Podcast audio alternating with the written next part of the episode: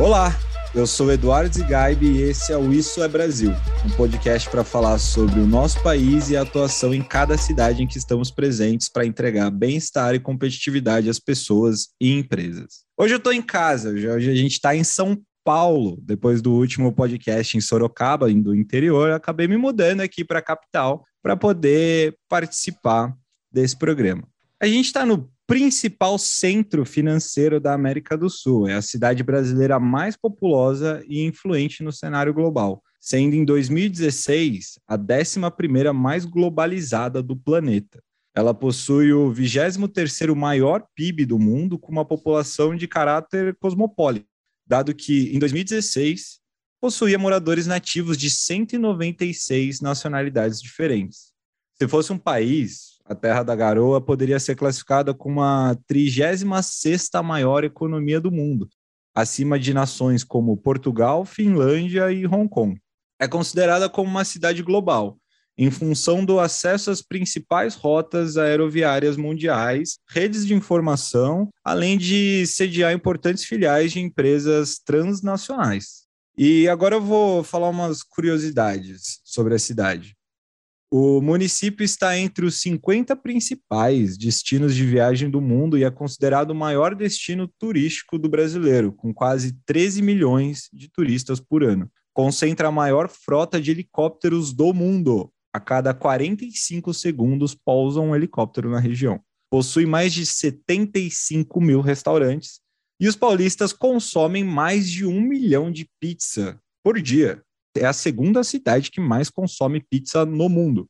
Quinta do mundo em número de museus, com cerca de 110 museus espalhados pela cidade, além de ter 160 teatros e 39 centros culturais. Já deu para ver que essa viagem, que eu não sei se a gente pode dizer que é uma viagem, né, já que quase todo mundo mora aqui, vai ser boa. Ainda mais com a companhia do David Pinheiro, e do Felipe Sampaio, gerente de transportes da Saniu Corretagem de Seguros. Felipe, se apresente para nós, por favor. Fala pessoal, tudo bem com vocês? É, primeiro quero agradecer o convite, a gente está aqui podendo discutir um pouquinho sobre uma série de assuntos, né?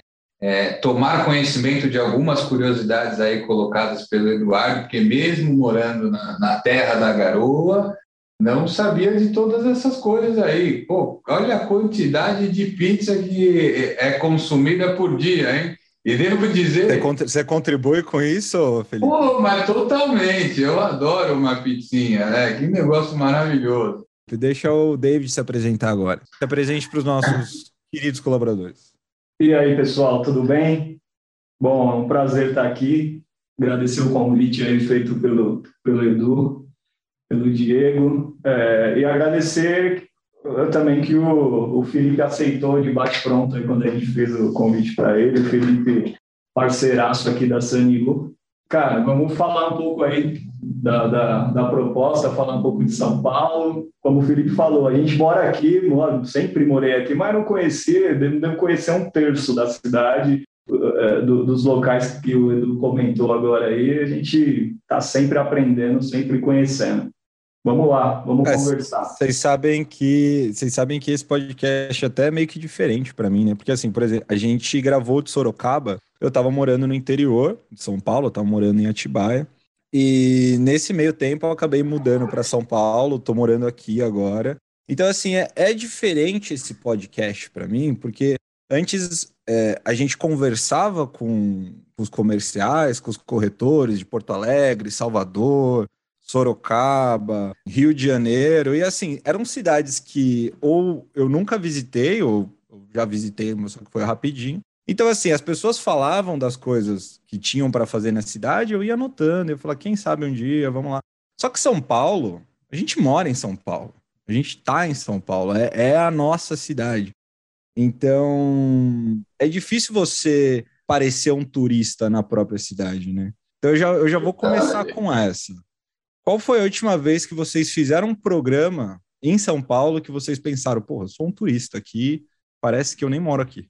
Quer começar aí? Fala aí. Poxa, cara, na grande São Paulo é um negócio um pouco complicado, porque como nós estamos aqui no, no, num polo de seguradoras, né, no meio da berrine, não sei o quê, estamos sempre frequentando restaurantes, shoppings, como você comentou, enfrentando aquele trânsito insano, né, que, que tem nas, nas vias ao redor.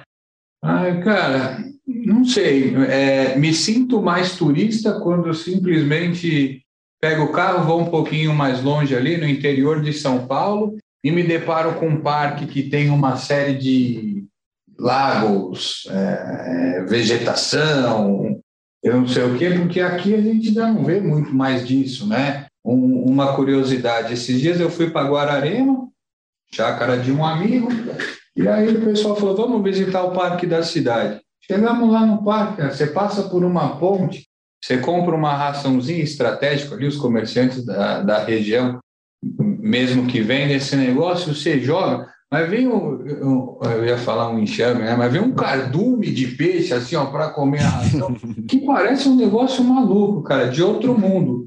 E de certa forma é algo supernatural, né? É, é a natureza. Mas a gente aqui, em meio desses prédios, desse polo maluco, da correria do nosso cotidiano, acaba esquecendo dessas questões mais simples, né? Que são, cara, muito boas. É, parece que que realmente desestressa a gente.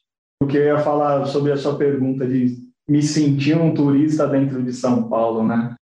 Cara, a, a, a, às vezes a gente para, porque a gente acostuma né, com tudo que a gente repete, mas a gente sempre para pegando um, um, uma linha de metrô, uma linha amarela aí, e você vê a multidão que anda dentro de um, de um lugar desse, é, eu não me sinto um turista, mas eu me ponho no lugar de um turista do que te passa pela cabeça de uma pessoa que vem pela primeira vez num centro desse e vê aquela quantidade de gente descendo um monte de escada e entrando no metrô e saindo e um para cada lado e isso o tempo todo e a qualquer horário.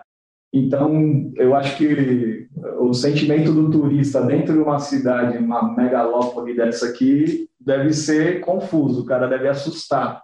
E, pô, eu, eu sempre morei em São Paulo e hoje eu moro na cidade que está do lado de São Paulo, que é onde ficou o aeroporto internacional de Guarulhos. Eu moro em Guarulhos. Mas também é tão grande quanto São Paulo e a minha vida toda eu passei em São Paulo, então posso falar muito bem e trabalho aqui dentro de São Paulo, então posso conheço a, a cidade desde, desde quando nasci, né? E saía um pouco, saí bastante, aliás, de, de São Paulo para o interior aqui, meu, o estado é gigantesco. A gente passou por algumas filiais, né? Acho que o Edu vai continuar essa viagem pelo Brasil e vai ter oportunidade de ver mais lugares aqui dentro do estado. O estado é gigante, mas a capital ela é, ela é desproporcional, né? Ela é, é muito é muito desenvolvida, é, é, muito habitada, e isso aí acho que é, é uma das marcas registradas do, do lugar aqui, né? Do... É, eu, eu vim de, como eu falei já, eu vim de Atibaia, né, que é, chega a ser interior de São Paulo, mas não, não é uma cidade tão pequena assim, ela tem 200 mil habitantes, mas se você for pensar, ela, pô, é do tamanho de um, eu acho que tem bairro, eu acho que bairro de São Paulo tem isso, sabe, tipo, mais até. Então, assim, São Paulo é uma cidade, ela é muito diversificada por conta disso. Ela é muito grande, é uma das coisas que, que o Felipe falou. Às vezes a gente está andando pela cidade e de repente aparece um parque gigante, você fala, pô, nunca, nunca vi esse parque aqui, de onde ele surgiu? E, e eu acho que a gente tem muito com isso. A relação com São Paulo é boa por conta disso. Ela, mesmo para quem mora na cidade há anos, ela tá sempre apresentando alguma coisa nova, né? Ela tá sempre trazendo uma surpresa, sempre você descobre um lugar novo, hum. ou você tem. Vocês têm algum lugar que, que, assim, esse lugar aqui é o meu preferido? Cara, que pergunta difícil, né? É, tantos lugares que nós já fomos, assim, a trabalho, a passeio. Não, é, vamos, vamos fazer, vamos fazer diferente, então, Felipe. Eu vou te dar um ano um tá. ano de consumo de graça em qualquer lugar de São qualquer restaurante de São Paulo, qualquer lugar de São Paulo, você tem um ano de consumo de graça. Onde você vai gastar isso? Puta, só pode ser em um lugar, porque eu adoro adoro a pizza. Tá difícil, tá difícil Adoro escolher. culinária é, é, asiática, japonesa, adoro carne, adoro tudo. Mas talvez eu mudaria a proposta para ir a algum restaurante que seja fora, alguns restaurantes fora de São Paulo, para que eu possa pegar uma estrada com a minha moto. Meu negócio é andar de moto.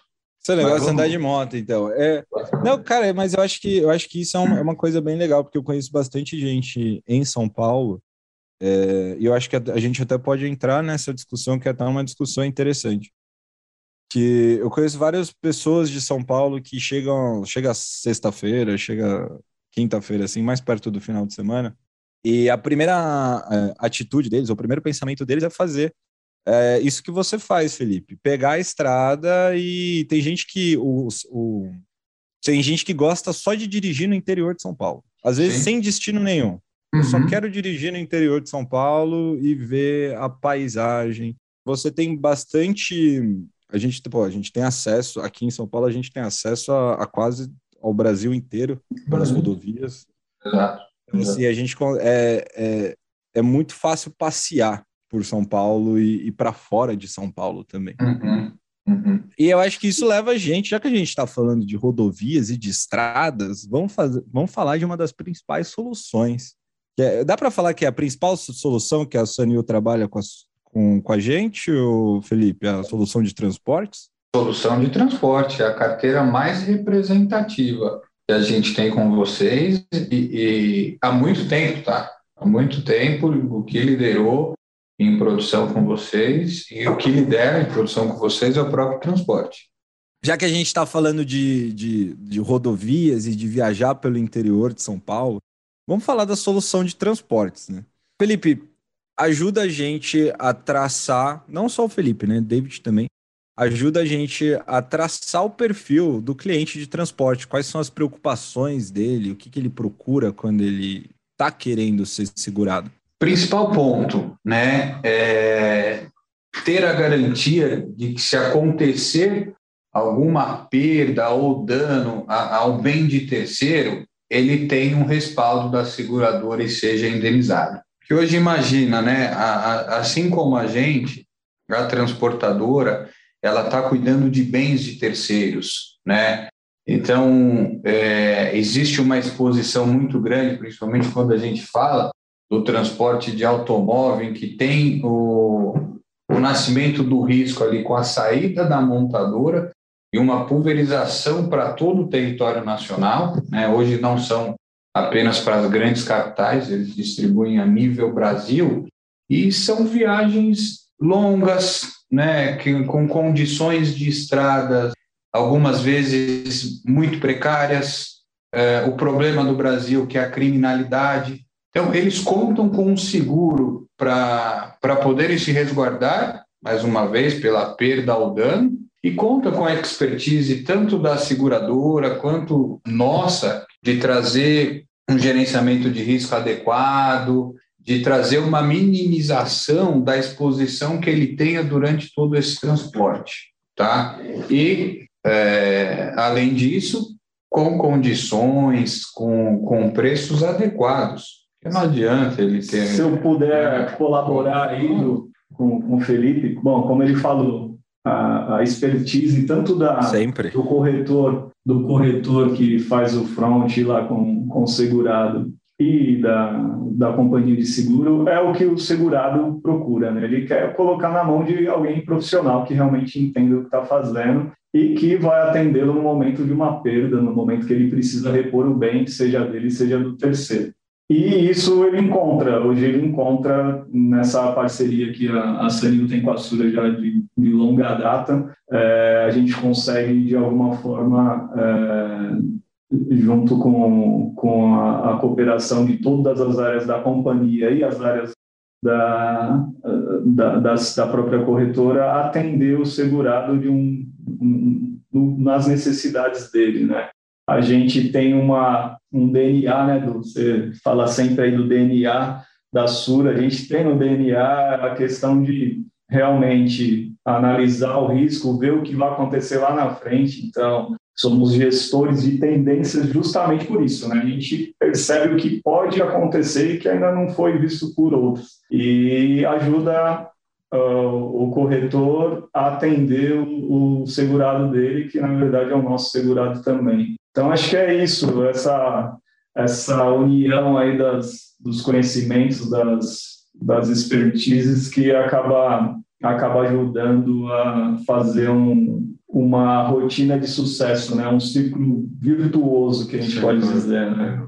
É, o Felipe ele me deu uma perspectiva que eu nunca tinha tido, eu acho que assim, toda a minha pequena vida de seguros, que é que o produto de transportes, eles contratam, os nossos clientes contratam para proteger bens de terceiro. Eu acho que esse é o, talvez seja o único produto que isso aconteça. Eu acho que tirando do vida, que só que vida é outra coisa, mas porque assim, no o frota, eles estão querendo segurar o, o, bem próprio, certo? Às vezes do terceiro também, né, do mais Sim, mas, mas a, a questão de, tipo, eles estão, é, as transportadoras, os, os clientes de transporte, eles estão transportando bens de terceiros e eles querem proteger os bens de terceiros, né? Exatamente. Então, assim, Essencialmente que... bens de terceiros. Essencialmente. No caso dos transportadores, sim, né? Mas quando a gente traz uma visão embarcador, que é dono da mercadoria, é, eu entendo que é para proteger a própria saúde financeira da empresa dele. Porque imagina se ele perde uma mercadoria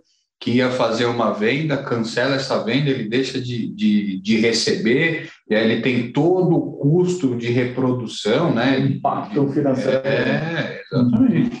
Então, levando isso em consideração, o que você acha, tanto Felipe quanto David, que é mais importante para que um cliente de, de transporte fique satisfeito?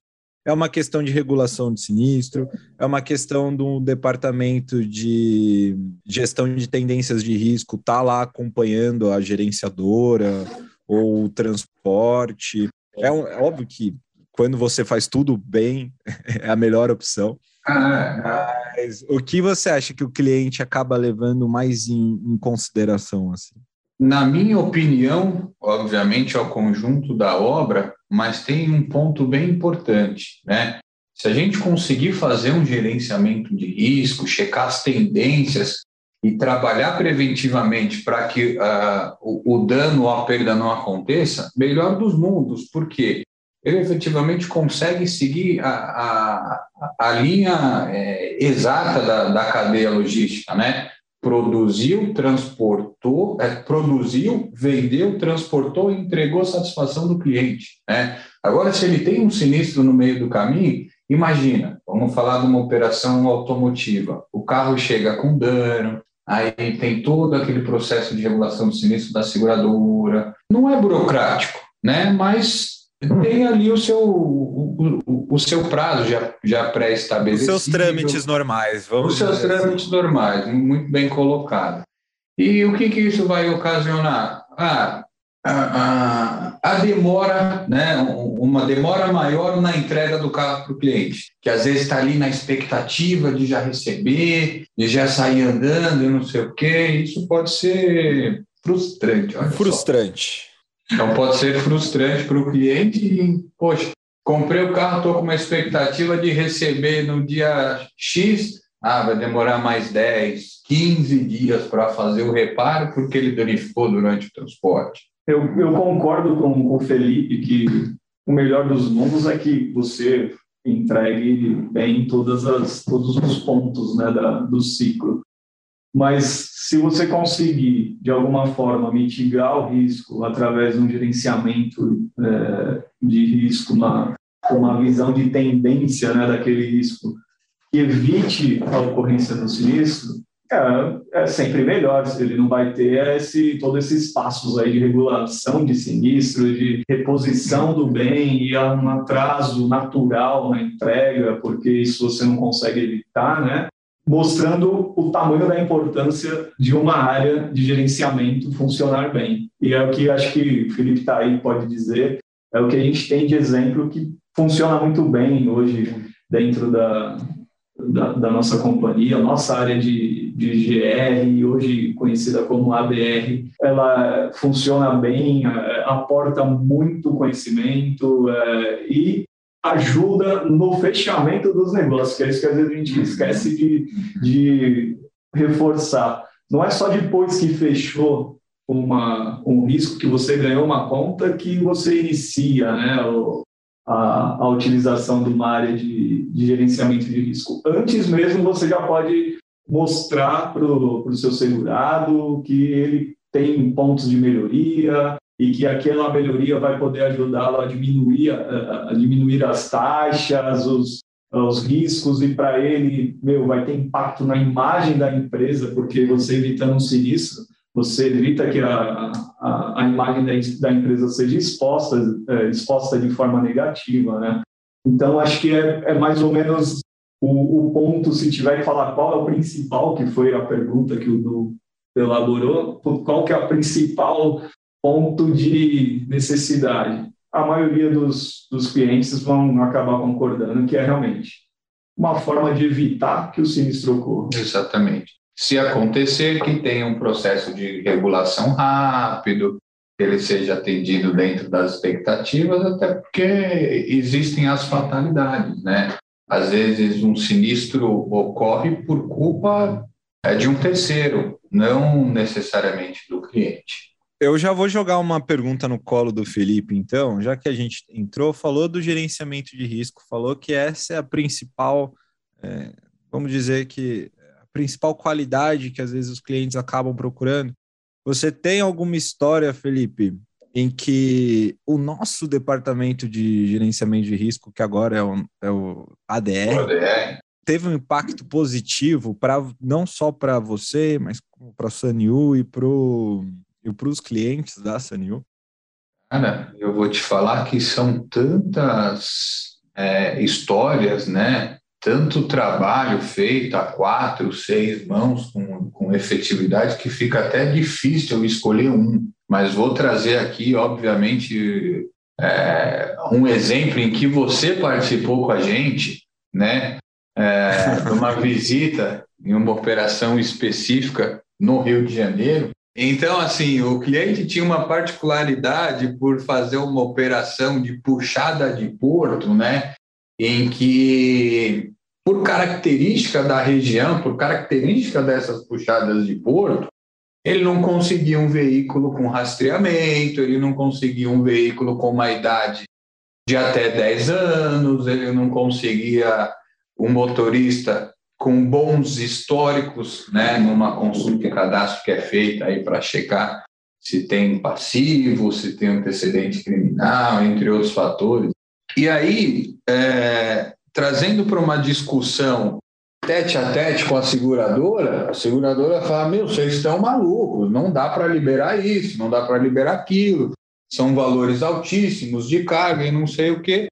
Até que o cliente nos convidou a fazer uma visita e entender exatamente como que funcionava a operação. E na ocasião, fui eu, um dos diretores da companhia, e, cara, chegamos lá, não dava para reinventar a roda. Se a gente fizesse qualquer exigência diferente do que eles já estavam acostumados, a operação ia por água abaixo, ia começar a ter um monte de problema. Então, mapeamos ali do jeito que deu para mapear e trouxemos uma flexibilização na pólice exclusivamente ali para aquele trecho, para aquela puxada de porto foram feitas algumas liberações que normalmente não são aceitas pela seguradora de um modo geral. Eu lembro que foi um processo que foi bem discutido e que eu acho que dá para dizer, Felipe, que a gente gerou competitividade para a empresa com esse não, processo, com a solução que a gente teve. É, a, a gente se adequou à necessidade é, que ele tinha ali para aquela operação. Tá? que não é um negócio tão simples se a gente comparar com qualquer outro tipo de transporte. Foram em várias operações do, do segmento automotivo ajuda de vocês para ir a campo, para entender é, como que eram realizados os transportes, armazenagens, todo o fluxo de movimentação de um veículo é, desde a saída da montadora até a entrega no concessionário, ou a chegada né, da importação e, mais uma vez, até a entrega no concessionário, nesse meio tempo, algum tipo de armazenagem, né? E com toda a bagagem que a companhia tem, até brinco com o David aqui, hora ou outra a gente fala que a, que a Sura é referência no, no segmento Pode. automotivo, isso traz uma, uma bagagem muito boa para a gente aproveitar o que tem de bom ali em uma operação e colocar na outra, sabe? Fazer com que as coisas realmente tenham uma minimização dos riscos, né? Tenham uma exposição muito menor, desde criar uma regra dos carros terem uma certa distância enquanto estão armazenados ou enquanto estão sendo colocados ali para uma fila de carregamento, sabe? É, a colocação de, de proteção na, na carreta, na cegonha, para quando o motorista abrir a porta, não, não fazer ali um, um, dano, um amassado, um risquinho. Modo de carregamento dos carros para não ter avaria ao para-choque. Então, cara, cada operação com a sua particularidade, cada operação com a sua instrução de mudança, né, recomendação de mudança, que sempre foram muito bem absorvidas pelos clientes, sabe? Os clientes é, até agradeciam, poxa, obrigado por vocês terem vindo aqui, trouxeram a expertise no segmento, a gente mudou aqui o, o, o modo de carregamento de tal carro, de tal modelo, até mesmo a posição é, no veículo transportador e parou de dar sinistro, é, não tive mais problema em arranhar o para-choque, não tive mais problema em bater a porta, não sei o quê. Então, é, é isso faz é, com que o cliente receba, né, o, o cliente final lá, receba o carro em boa ordem, receba o carro dentro daquela expectativa que a gente estava falando na outra resposta, na outra, na outra pergunta. É isso, vocês sempre contribuíram bastante, até por isso que a parceria é, é duradoura, né? vem de longa data. Eu estou há 10 anos trabalhando com, com seguro e desde o início, né, mesmo não atuando diretamente no transporte, sempre ouvi o nome da companhia, até os nomes anteriores, mas sempre ali a, a companhia ajudando muito a gente, a, a, entendendo e atendendo às nossas necessidades e dos clientes. E aí não dá para falar, né, Du, que isso não é trazer competitividade para o segurado. É com certeza é isso. Você permite é. que, ele, que ele dê continuidade ao seu negócio, né? Dependente de ocorrer um sinistro ou não, você dá a possibilidade dele continuar atuando no, na operação dele. E isso é claramente é manter a competitividade dele no mercado onde ele atua, né? Que, acho que é isso é, que é o mais acho... importante. Eu acho que é exatamente essa tensão a mais que acaba gerando a competitividade para o uhum. segurado, né? Porque a gente podia simplesmente falar, não, beleza, seguro de transporte, a gente está protegendo a carga, enquanto ela está em movimento, é isso. Mas não, cara, a gente vai até o pátio dos segurados e fala, pô, você pode arrumar um espaço do seu pátio, deixar ele melhor se você fizer isso aqui, fizer aquilo ali, dar uma pintadinha aqui no chão fica melhor. Então, eu acho que é, é, um, é um nível de atenção quase tailor-made, assim, eu gosto dessa palavra. Tailor-made. Tailor Totalmente. e acaba gerando competi competitividade para os nossos segurados. E aí eu, eu já fico com a, com a pergunta do por que Sura? Felipe, responde essa para gente. Por que Sura? Além da parceria comercial, né, tem aquele negócio que vocês sempre estão muito dispostos a entender as nossas necessidades, mais uma vez, a entender as necessidades dos nossos clientes, né? É, ter sempre uma pessoa próximo da gente. Hoje o canal é o David, cara, indiscutível. Tudo que a gente precisa de ajuda, assim, é uma ligação para ele. A gente consegue realmente enxergar o desdobramento que ele, que ele tem ali dentro da companhia para trazer a, a solução. É isso, cara. Eu vou, eu vou, abrir um parênteses que deve ser mó legal ser atendido pelo David, porque o David é um, um verdadeiro labrador humano, né? O cara tá sempre. o cara tá sempre feliz, tá sempre sorrindo, sempre simpático. O do labrador humano é a primeira vez que eu ouvi, cara. Mas eu acho que é, acho que é positivo. Obrigado, cara. Eu fico feliz. Mas, meu, eu é totalmente também... positivo. eu tenho que falar também que, cara, nossos parceiros, nossos corretores, eles são muito bem selecionados. Isso aí não é, não é escondido de ninguém. Então, a gente tem pessoas muito boas atrás das, dos CNPJs que fazem com que a gente consiga também, né, de alguma forma, ter um relacionamento pessoal bom. Isso impacta no, nos negócios, né? Isso vai, vai além do, do, que, do que a gente é, fala no, no, dia a dia mais frio do que é a, o negócio, né? Então a gente acaba envolvendo um pouco o relacionamento pessoal, isso ajuda bastante. E a companhia nos dá toda essa possibilidade. A Sura, quanto nós, nós somos a Sura, a gente tem isso no, no DNA de atender bem, de é, realmente escutar e a partir da escuta ativa, realmente entendendo, não só escutar por escutar, mas entendendo a necessidade, propor alguma solução. Né? E acho que é isso que acaba dando esse efeito aí, e não só aqui com, com o Felipe, que a gente está tendo o prazer de conversar nesse, nesse podcast, mas todos os corretores que dia a dia, se você parar e conversar, você vai ver que o diferencial acaba sendo esse mesmo, da escuta e o relacionamento, se você for mais além, né, sendo um pouco, um pouco mais profundo, todo tipo de relacionamento, a escuta é uma das virtudes principais. Se você parar para escutar uma mulher ou um marido, você vai ver que o negócio funciona melhor. Fica a dica aí, hein? Tá vendo? Eu tô falando, esse homem é maravilhoso. Eu, eu quero finalizar com a pergunta de que é a pergunta que a gente sempre faz em todos os destinos que a gente vai. Óbvio que, que a maioria dos destinos não são que nem São Paulo, né? Eu acho que esse podcast aqui a gente acabou falando muito mais de, de negócios do que com, em relação aos outros. Mas eu acho que isso é, traduz muito o que é a cidade de São Paulo, né? Porque a cidade de São Paulo é uma cidade que não para, a cidade de São Paulo é uma cidade que os negócios estão são, sendo feitos 24 horas por dia. Então eu vou fazer a pergunta: é, ir para São Paulo e não três pontinhos é como se eu não tivesse ido.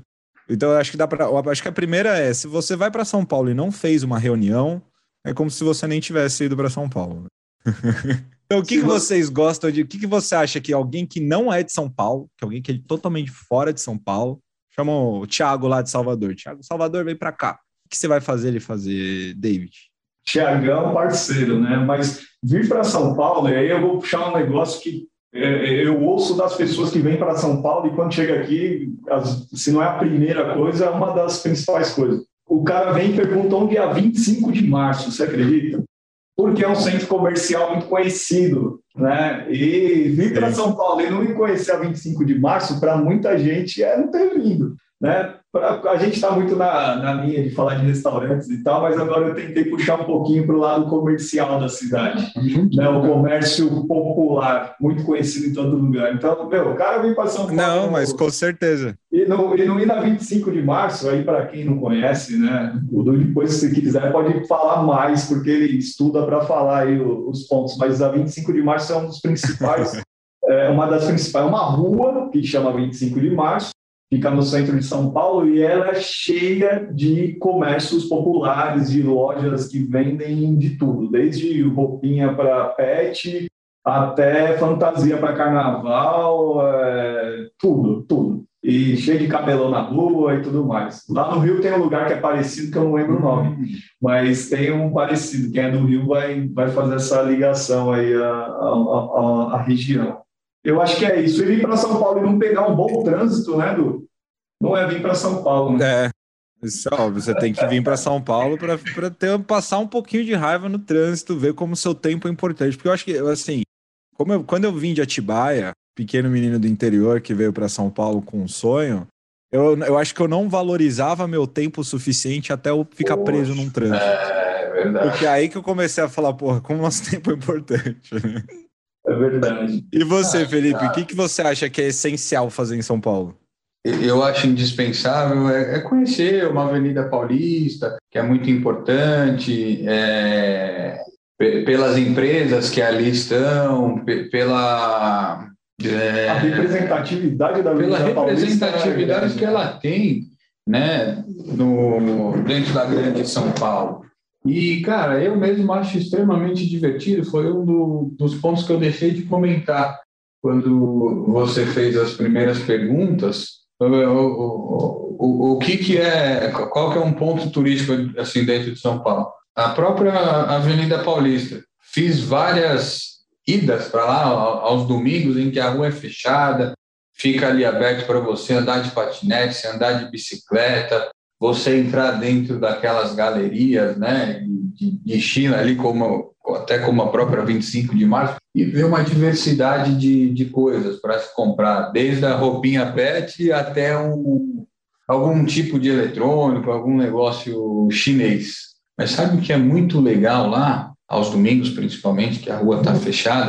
A gente vê muito artista de rua. Então, se você separa um tempinho para rodar ela de uma ponta até a outra, da consolação até o paraíso, você vê de tudo. Você vê gente cantando, você vê gente dançando, você vê gente tocando algum tipo de instrumento, é, de alguma forma ali apresentando a sua arte, né? E muitas pessoas, não necessariamente turistas, mas que, que moram aqui na grande São Paulo mesmo, acho que não estão acostumados a ver isso no, no dia a dia por viver essa loucura de negócio, que foi muito mais voltado esse nosso podcast, os caras ficam ali parados e admirando o que essas pessoas estão fazendo, é, é, e, e, cada uma fica ali, um, dedica um pouquinho mais do seu tempo naquele negócio que, que mais chama atenção, que impressiona, e é um negócio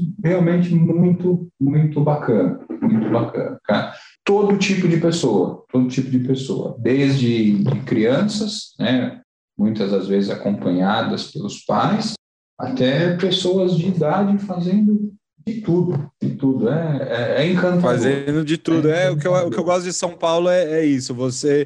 São Paulo é um grande polo que reúne é, pessoas fazendo coisas diferentes, então Exato. você sempre está descobrindo alguma coisa nova, você sempre tem alguma surpresa nova aí. Exatamente. E ali acho que tem um pouco de tudo, é, inclusive pessoas acho que vêm de outros locais, outras cidades e, e demonstram ali sua arte, seus costumes, sua, sua cultura. Eu vou falar também, porque como eu moro na cidade, eu me sinto nesse direito. Eu acho que uma das coisas essenciais para quem assim não é de São Paulo é legal vir conhecer e no Ibirapuera, uhum. aos finais de semana, principalmente. Porque, assim, eu, o que eu acho muito engraçado do Ibirapuera é que você tem gente lá praticando todo e qualquer tipo de esporte. Você tem esporte que eu nem sabia que existia. Tem, tem um grupo de pessoas praticando esse esporte lá no Ibirapuera, sabe? Eu acho que essa é uma das coisas mais incríveis, cara. Tem gente brincando de, de, de frisbee, tem gente jogando peteca, tem gente jogando Sim. tênis, então assim, você. Eu, eu, eu gosto bastante de. Eu acho que é um. É diferente, porque você tem. É, São Paulo sempre teve muito disso. Pessoas que gostam de coisas que às vezes é, acaba fugindo né, do, do que a, a, maioria das pessoas gosta. E aqui em São Paulo você tem esses pequenos grupinhos que vão se reunindo e, e se encontrando. É uma coisa que eu gosto bastante dessa cidade. E eu queria agradecer a participação é. tanto do David quanto do Felipe. Gente, eu vou deixar vocês fazerem a, a despedida de vocês agora. Se quiser fazer um jabazinho, falar da, do Instagram, falar da, de algum comércio aí, qualquer coisa que vocês quiserem fazer agora, o espaço é de vocês. Acho que, acho não, tenho certeza que foi muito legal esse nosso bate-papo, né? Pudemos trocar assim experiência desde de questões relacionadas a negócios até um, um ponto turístico de visitar. Né?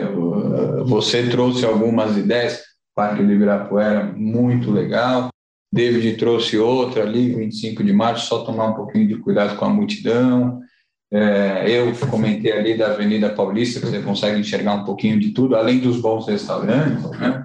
Então, realmente tenho só a agradecer essa oportunidade, esse convite e vou ficar ligado no canal, né? E, e, e poder poder entender um pouquinho mais do que as pessoas das outras regiões falam, é, indicam, para a gente, numa eventual oportunidade, poder também é, absorver. Cara, tem, tem uns bons dicas. conselhos lá, viu? Legal, legal. Tem uns bons conselhos lá. Muito obrigado pela presença, Felipe. David? Cara, eu queria agradecer muito é, o convite, agradecer o Felipe novamente de ter é, aceitado essa, essa nossa extensão aí para participar com a gente. E, meu, deixar aqui o, o, o, a nossa intenção é sempre é, mostrar que a, a Sura tem uma, uma, uma facilidade, uma, uma necessidade de ter relacionamento, bons relacionamentos. E bons relacionamentos dá isso, em boas conversas, em, em boas parcerias. E, e espero que isso sirva para o pessoal das outras filiais e, e de outros parceiros para ter uma noção de como é São Paulo, de como que funciona um pouquinho e, de repente, desperte curiosidade em alguém que falou, meu, para São Paulo eu não vou nunca. Agora tem um pouquinho de, de, de curiosidade de vir. Uma vontadezinha de vir. Uma vontadezinha de vir passar um pouco de sufoco no trânsito aqui, porque acho que vale a pena, no mínimo, conhecer. É isso, David. Muito obrigado. Eu vou conversar com o Diego para a gente é, criar um podcast para você de relacionamento. Então, aí, David dá dicas de de como se relacionar para as pessoas. Agora eu e o Diego vamos fazer as malas, nos direcionar até o aeroporto, porque o nosso próximo destino é Vitória. Nos vemos lá. Tchau.